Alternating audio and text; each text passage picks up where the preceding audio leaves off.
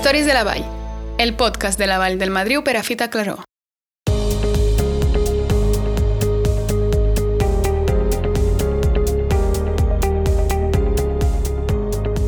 Us parla Anna Mata i avui al capítol de Biodiversitat ens acompanya la Clara Vall, en aquest cas investigadora d'Andorra Recerca i Innovació. Clara, bon dia. Bon dia. Explica'ns una mica què és això de la biodiversitat. Bé, són paraules molt tècniques, però en realitat el que venen a dir és que és la part viva, diguem, de la, del nostre entorn. Nosaltres mateixos som part de la biodiversitat, però quan parlem així de forma col·loquial vindríem a dir doncs, les plantes, els animals i els bolets, els fongs que ens acompanyen. Justament a la Vall del Madriu eh, hi ha molta biodiversitat, en aquest cas diversitat de plantes, també doncs, per les diferents alçades que tenim a la vall. Explica'ns una mica quines són les parts més importants, és a dir, quines diferenciacions hi ha entre les diferents alçades que hi trobem. Sí, la Vall de Madriu és una vall típica pirinenca, però en aquest cas va des de la part més baixa, que es troba doncs, sobre els 1.000 metres a la zona d'Escaldes, no? fins als cims més alts que arriben doncs, a 2.800, 2.900, però ja estaríem parlant de la, de la part més alta dels Pirineus. És a dir, que trobem una biodiversitat enorme perquè veiem representades tot el, tot el, tots els hàbitats més característics diguem, del Pirineu en general, els trobem en una sola vall. Això no passa només al Madriu, eh? passa en molts llocs diferents, però la particularitat particularitat, diguem, del Madriu és que la seva orientació d'est a oest el que ens permet és tenir doncs, vessants molt diferenciades una de l'altra i llavors això també ens afegeix una mica més de, de gràcia, diguem, i amb un, amb un sol passeig doncs, podem observar moltes coses diferents. Quines destacaries tu d'aquestes plantes, d'aquests ocells i d'aquestes papallones que, que podem trobar-hi? Bé, doncs no sé, si comencéssim doncs, entrant a la vall per la banda més baixa, ens trobem, doncs, uh, per exemple, amb un bosc de ribera super ben conservat, no? Mm. Que això, doncs, a Andorra no és habitual, justament perquè les parts més baixes de les valls és on hi ha hagut més, transform més transformació i això, doncs, no ha passat en aquesta part de, del Madriu. És un riu, bueno, un riu típic, diguem, de muntanya, però on hi veiem, doncs, com, com era també fa, fa 200 anys, no? No ha canviat en aquest sentit. Mm. I, I bé, doncs, en aquest riu, per exemple, hi podríem trobar l'almasquera, que és, una, és un mamífer, una espècie de ratolí.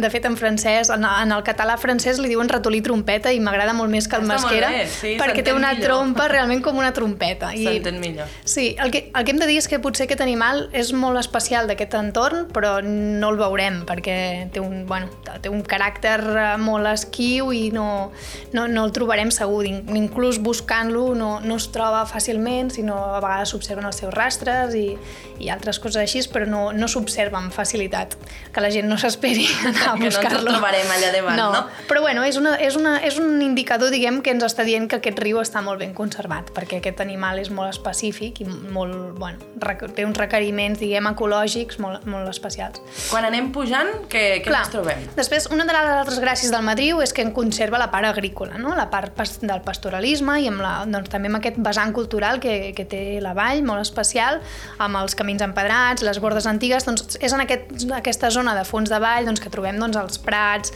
els prats que abans es dallaven, ara potser no es fa tant, però també doncs, eh, encara conserva part d'aquesta biodiversitat que fa doncs, que siguin llocs de molt interès biològic a nivell doncs, de flora, per exemple, és on es troben algunes de les plantes amenaçades que trobem doncs, al, al Principat d'Andorra en aquest tipus de, de prats. No? Llavors, bueno, el que recomanem, per exemple, és que la gent se'ls se miri des de fora però no hi entri, perquè doncs, aquest, aquest pastoralisme que encara existeix necessita que els prats estiguin ben conservats i, i això és cosa de tots també. I a més deies eh, això de les plantes, en aquest cas les plantes que estan en perill d'extinció, què és el que diries a la gent quan veu aquestes plantes?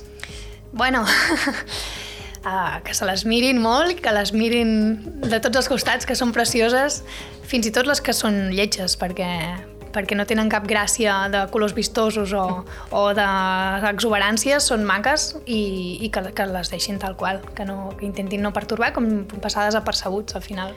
Justament eh, per què és important que, que no intentem doncs, modificar aquesta biodiversitat que tenim, aquestes plantes, aquests prats que comentava? Sí, bueno, de fet hem de tenir una mica d'humilitat, no? Com a persones que evitem en aquest món hem, hem modificat enormement el nostre entorn des de fa mil·lennis.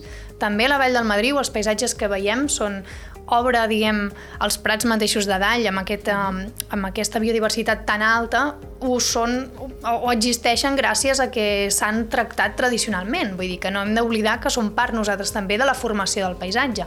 Però és veritat que estem en un punt molt complex en què ens hem, ens hem sobrepassat de les nostres bueno, de les nostres limitacions, no? I, I el que hauríem de fer és respectar una mica més l'entorn i, perquè és que el, el, el que estem fent ara mateix és que bueno, estem posant al límit moltes de les espècies que cohabiten amb nosaltres i al final és això és un... Tots, tots en formem part, no hem de ser nosaltres millors que, que, altres, que altres plantes. Ara parlàvem justament d'aquestes plantes que podem anar trobant a, arreu de la vall, a això, i entrarem més en, en matèria d'aquí una estoneta, tot i això et volia preguntar aquestes particularitats que té la Vall del Madriu. Eh, quan preparàvem justament aquest capítol, dèiem que hi havia tres, eh, tres vessants di diferents, no? Sí, jo de fet diria que, que una, una de les zones naturals més atractives és aquesta zona agrícola que comentàvem, no? amb, aquestes, amb aquesta part ja tradicional i cultural que, que forma part d'aquest doncs, paisatge cultural també i natural.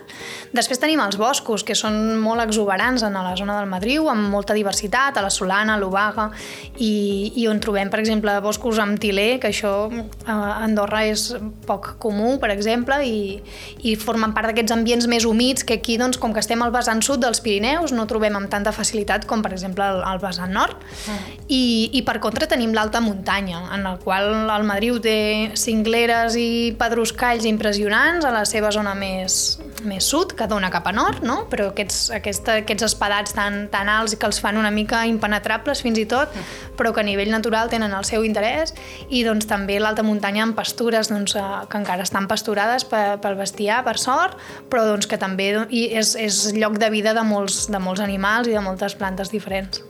Justament, si et sembla, continuem amb, amb el tema de com hem de cuidar aquest medi, no? Comentàvem justament de no agafar les flors, les plantes que trobem mentre fem una ruta per la Vall del Madriu, sigui la Vall del Madriu o la resta de, de territoris naturals. Justament, com ho hem de cuidar? És a dir, què és el que hem de tenir en compte a l'hora de anem a fer una excursió a la muntanya i en aquest cas hem de saber on anem i què és el que hem de, què és el que hem de fer i el que no. Sí, de fet, jo no diria res molt novedós, perquè fa molts anys que ens diuen que hem de passar desapercebuts, però al final el que sí que m'agradaria recalcar és que la gent recuperés el sentit comú. I amb aquest punt de vista doncs, d'intentar no malmetre el nostre entorn, doncs, no cal sortir dels camins, no cal deixar deixalles, no cal, doncs, si necessitem, per exemple, caminar amb bastons perquè perquè doncs, físicament els necessitem, no cal trinxar amb els bastons tot l'entorn del camí, o si sortim del camí doncs els podem aguantar, si veiem una zona humida no cal que travessem per tot i ho trepitgem tot, si veiem un prat no cal que entrem a dintre i ho xafem tot, al final són aquestes coses que, que ens venen a dir doncs, a sentit comú. No Al cal... que si hi ha un camí és, és per alguna cosa, no? Sí, i també hem de ser conscients que abans en fèiem un ús de la muntanya, un, un ús, si vols, eh, no sé com dir-ho, però l'utilitzaven també perquè era part de la nostra so sobreexistència, no? Mm. Doncs la gent eh, feia ús de la llenya perquè, perquè doncs, la feien servir per escalfar-se. Ara són tradicions, ai, oficis que, que en certa manera s'han perdut i ara en tenim uns altres. Però ara el que estem fent és massificar també la muntanya. I abans doncs, potser la gent anava per uns aspectes concrets, però ara estem per tot arreu. I això doncs, també hem de mirar de ser curosos amb llocs doncs, que tenen un atractiu com la Vall del Madriu, que doncs, també turísticament es promou perquè val la pena que, que la gent ho conegui, val la pena sortir de casa i anar a la natura, perquè la natura ens omple i ens enriqueix a tots, però és veritat que hem d'intentar que, que continuï sent així i no, i no estar tots a tot arreu com, no sé, com ens agradaria anar a la platja i que estigués deserta i no, que no trobéssim lloc per ficar la tovallola, no? Pues és una mica això.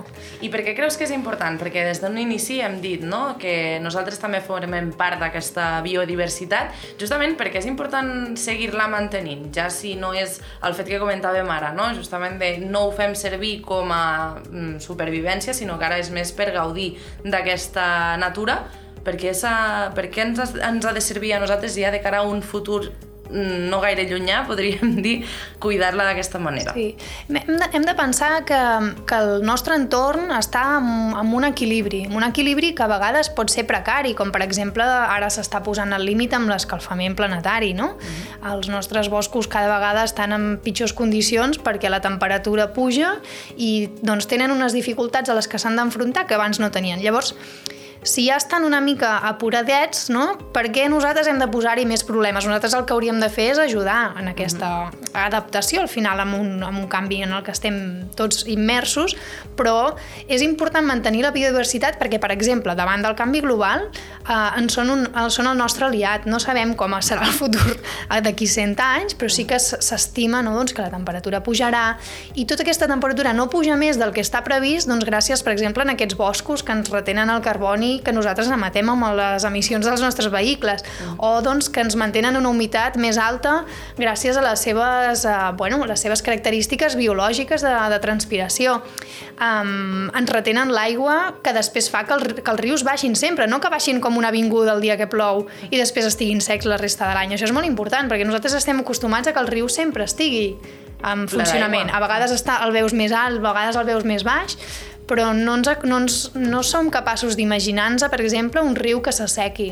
Periòdicament... El riu Valira sense aigua Clar. és inviable. Això hem de pensar que això sí que passa en zones més al sud, doncs, uh, doncs al sud mateix de Catalunya o d'Espanya o més cap a l'Àfrica. Per què? Doncs perquè no tenen aquest... Uh, mm, aquests serveis que ens donen els nostre, la nostra biodiversitat, que és un espai ric i no valorem a vegades tot el que ens està ajudant, doncs, per exemple, en donar-nos en aquests serveis, no? serveis ecosistèmics que se'n diu. Uh mhm. -huh. Parlem justament, hem fet aquesta repassada de la importància de la biodiversitat, centrem-nos ara, com fèiem a l'inici, que hem fet una repassada així ràpida a les diferents plantes que podem trobar, sobretot parlem d'aquestes plantes perilloses, perquè n'hi ha a la Vall del Madriu que s'ha de tenir en compte. A banda de no agafar plantes ja de normal quan anem a la muntanya, també hem de tenir en compte que n'hi ha algunes, justament, que tenim cert perill si, si les agafem. Sí, de fet, això és molt, molt interessant perquè jo penso que no es coneix prou. Potser la gent d'Andorra que, que s'ha criat aquí les muntanyes sí que les ha vist més sovint i se li ha explicat, igual com que no s'ha de tocar les ortigues perquè et pica, si la toques et pica la mà, no? I t'ortigues. Um, això ho coneixen els nens. Per què? Perquè d'ortigues en tenim als nostres pobles i als nostres entorns més propers. Però quan pugem més alta muntanya hi ha algunes plantes, per exemple, que són supervistoses i que no s'han de tocar tampoc perquè doncs, ens poden produir, produ, provocar intoxicacions, algunes de les quals bastant greus. Uh -huh. Les més, diguem, les que surten per damunt de tot de la llista doncs en són la tora blava, no? que ja és uh -huh. bastant coneguda, en la qual no acostuma a haver-hi moltes intoxicacions perquè la gent la reconeix, i la, i, però s'ha de, continu, de continuar insistint, perquè a vegades sí que s'ha vist, doncs, com que fa unes flors liloses molt vistoses, la gent la recull, per exemple, per fer-se un ram de flors. Vai, doncs tornem al sentit comú. No agafis plantes per fer un ram de flors, que se't morirà abans que tinguis temps de baixar del Madriu i arribar a casa passant per un cotxe que estarà a 40 graus, no? No, agafa, no agafis flors per fer un ram de flors, però bueno, si l'agafes almenys que no sigui la planta de la tora blava, perquè a més a més de que et sortiran butllofes a les mans, si el teu fill que està agafat amb l'altre braç es menja una flor, doncs tindrem un problema greu, perquè aquesta planta té una toxicitat molt, molt, molt, molt, molt elevada en la qual ens, produ ens produeix la mort, no, no estem parlant d'un mal de panxa. Que sí que comença per un mal de panxa i etc molts, molts altres símptomes però t'acaba doncs, provocant fallades mm, cardiorespiratòries i problemes neuro, neuromusculars que fan doncs, que s'acabi paralitzant el cor i tu doncs, no puguis fer-hi fer, res per salvar-te la vida. A banda d'aquesta, n'hi ha més, no? Sí, una altra que també val la pena conèixer perquè és molt abundant és el veladre el veladre o viladre, doncs fa unes fulles verdes molt, molt vistoses a, la, a les quals recorden en certa manera la genciana, la genciana mm. groga, la genciana vera, que la que la gent recull perquè té usos medicinals. Mm. Però clar, si no la coneixes bé i resulta que estàs recollint la planta que és tòxica, doncs també tens un problema. I aquí sí que hi han més intoxicacions perquè aquesta planta has de mirar-te-la amb una mica més de carinyo per, dis per distingir-la una de l'altra. Normalment la gent no va buscant plantes per menjar-se-la, però una cosa de sentit comú seria aquesta. Aquestes dues potser són de les més tòxiques que tenim al Pineu, però n'hi ha moltes altres que tenen toxicitat i, de fet, Uh, per exemple, el bestiar ho coneix i no se les menja. Quan el baladre surt al mig del plat o la tora blava surt al mig del plat, es veuen doncs, de cop i volta com una agrupació de plantes allà. Per què? Perquè el bestiar no hi ha passat i no se les ha menjat. Llavors, tal com el bestiar no ho toca, nosaltres tampoc hauríem de, d'anar menjant-nos les plantes perquè, perquè sí. Parlava justament dels animals, eh, entrem en aquest tema dels animals, que és el que podem trobar justament a, a la Vall del Madriu.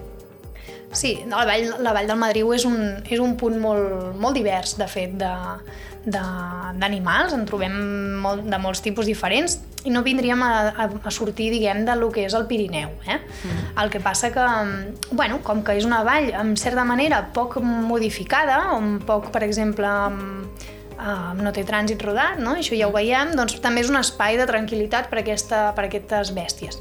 Això no vol dir que nosaltres mm, les puguem observar fàcilment, perquè aquesta tranquil·litat que busquen els animals fa que ells mateixos marxin quan veuen persones i segurament el fons de vall està poc concorregut.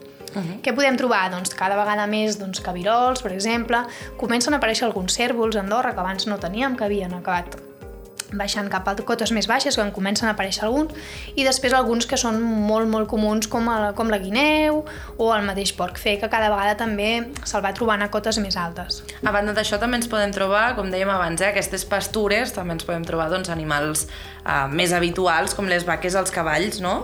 Sí, sí, sí, formen part totalment de la biodiversitat de la vall i per molts anys que sigui així. I tant que sí. Uh, seguim amb, amb més coses. Fem aquest mapa, com dèiem, no? anem pujant, anem trobant coses, coses molt diferents d'una alçada a una altra. Justament uh, parlàvem de plantes, parlem també d'ocells, perquè també formen un, una part molt important no? d'aquesta biodiversitat. Sí, Aquí m'agradaria fer un petit esment a, a dos de les espècies, diguem, més emblemàtiques, diguem, que, de, que podem tenir a Andorra, com són el gallfer, mm. que la trobem amb els boscos, doncs, també de la Vall del Madriu, boscos que estan poc pertorbats, sobretot, boscos amb arbres densos, mm, bueno, densos no, perdó, amb arbres grans i amb un, amb un espai doncs, de molts arbustos, per exemple de la barcet o dels navius, perquè doncs, al final són plantes que els ofereixen aquest refugi que busquen per passar totalment desapercebuts mentre no, mentre no sigui el moment de, de reproduir-se, que és l'únic moment doncs, que són una mica més aixelebrats i a vegades doncs, s'apropen en zones més, bueno, a vegades han vist vídeos, no?, que, que corren d'algun, no sé, un ciclista que se l'ha trobat a la carretera, allà dius, però què fa aquest boig? No, pues, pues m'està buscant parella i se li ha anat la, la pinça, anat la pinça, no? però normalment volen passar desapercebuts i es troben en aquest tipus de boscos. Llavors, per exemple, és molt important eh, en el sentit de que mm, els gossos haurien d'anar sempre lligats a la muntanya, que això és una mm. cosa que no, no s'acostuma a veure i jo també ho entenc, però sí que s'ha de mirar d'educar els gossos perquè no surtin del camí, perquè, per exemple, un gall que està intentant doncs, mantenir els, els ous covant allà perquè són, són animals que viuen en un, amb un nivell de, de confort molt baix, en realitat. Estan allà perquè no perquè ningú els molesti, no perquè sigui un lloc super òptim per ells, sinó perquè no volen ser realment molestats. I a més estan sempre alerta, no? Sí, i, i sobretot en temporades quan comença el fred, quan ve l'hivern o així, mmm, viuen bastant al límit. Llavors hem de procurar realment no moure'ls perquè ells poden resistir les temperatures hivernals, els espais hivernals, però poden resistir en condicions naturals. Però si cada dos dies algú li fa aixecar el vol, no arribarà a passar l'hivern perquè se li haurà acabat l'energia que ha anat recuperant doncs, durant la temporada de primavera. No? Llavors, bueno, val la pena això, tenir, tenir en compte i, i mantenir aquest sentit comú de no cal ficar-te dins d'un bosc, que no, que no hi ha camins i, i menys doncs, deixar que el gos se n'hi vagi, perquè els gossos al final és el que fan, aixecar aquestes bèsties i posar en compromís la seva supervivència. Parlàvem justament del gall fer, ens en volies comentar un altre també. Sí, un altre dels, doncs, dels més emblemàtics és aquest, la, la perdiu blanca també, mm. doncs, que, que habita en aquests espais molt, molt poc transitats, en zones de molt alta muntanya, perquè realment resisteix molt bé les, les temperatures hivernals i és l'espai on s'acaba trobant còmode. I això doncs, a la Vall del Madriu ho trobem perfectament en tots aquests espais més rocosos, de la zona de cingleres i, de, i també doncs, a la banda solana, que els arbres acaben desapareixent també, i en aquestes zones fora del bosc, ja sense arbres, és on, és on aquestes, aquestes espècies viuen amb, bueno, amb condicions naturals i bé, són, són espècies que realment, com comentàvem, no? el canvi climàtic les anirà fent pujar una mica de cota, s'espera que, que vagin pujant de cota, però no poden pujar molt més perquè el Pirineu no té 4.000 metres, llavors, bueno, és, és de les espècies que estan en vigilància perquè, no, perquè la, bueno, la seva supervivència està, està compromesa. I també trobem eh, diverses, diversos tipus de papallones aquí.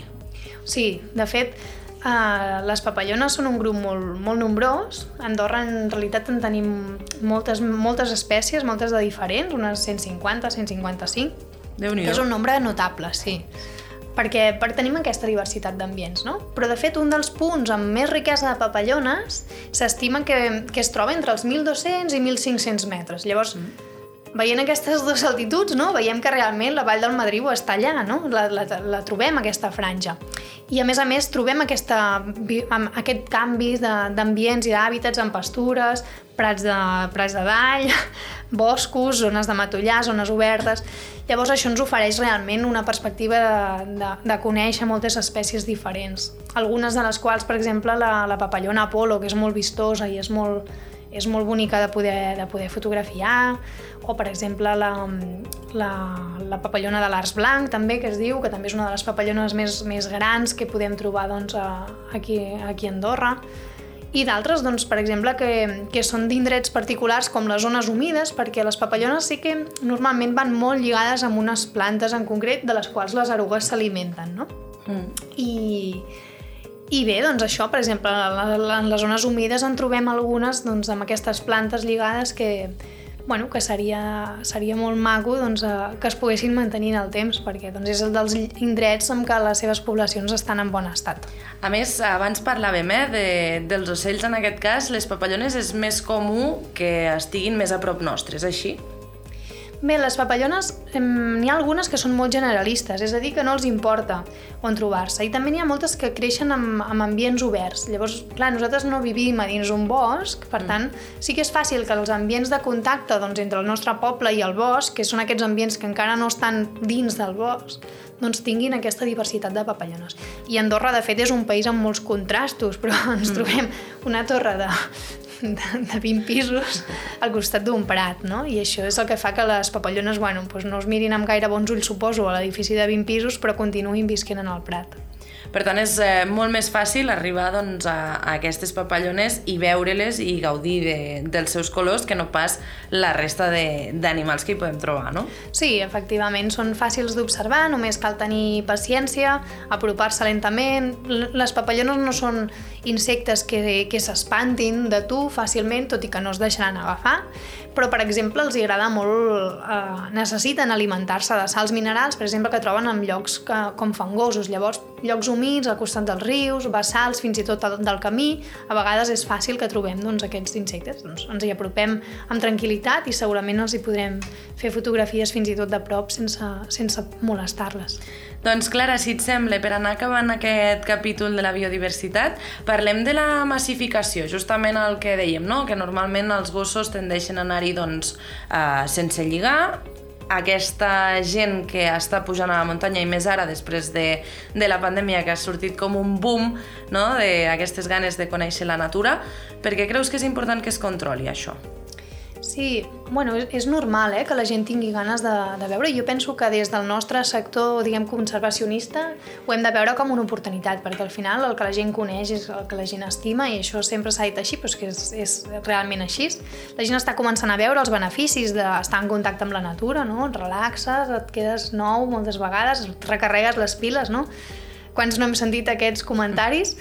Um, i, I també tots volem estar amb tranquil·litat, no? Perquè no és el mateix recarregar les piles eh, tu amb una passejada doncs, a la Vall del Madriu, per exemple, que anar sentint, doncs, per exemple, algú que porta un altaveu amb música posada a, a 100.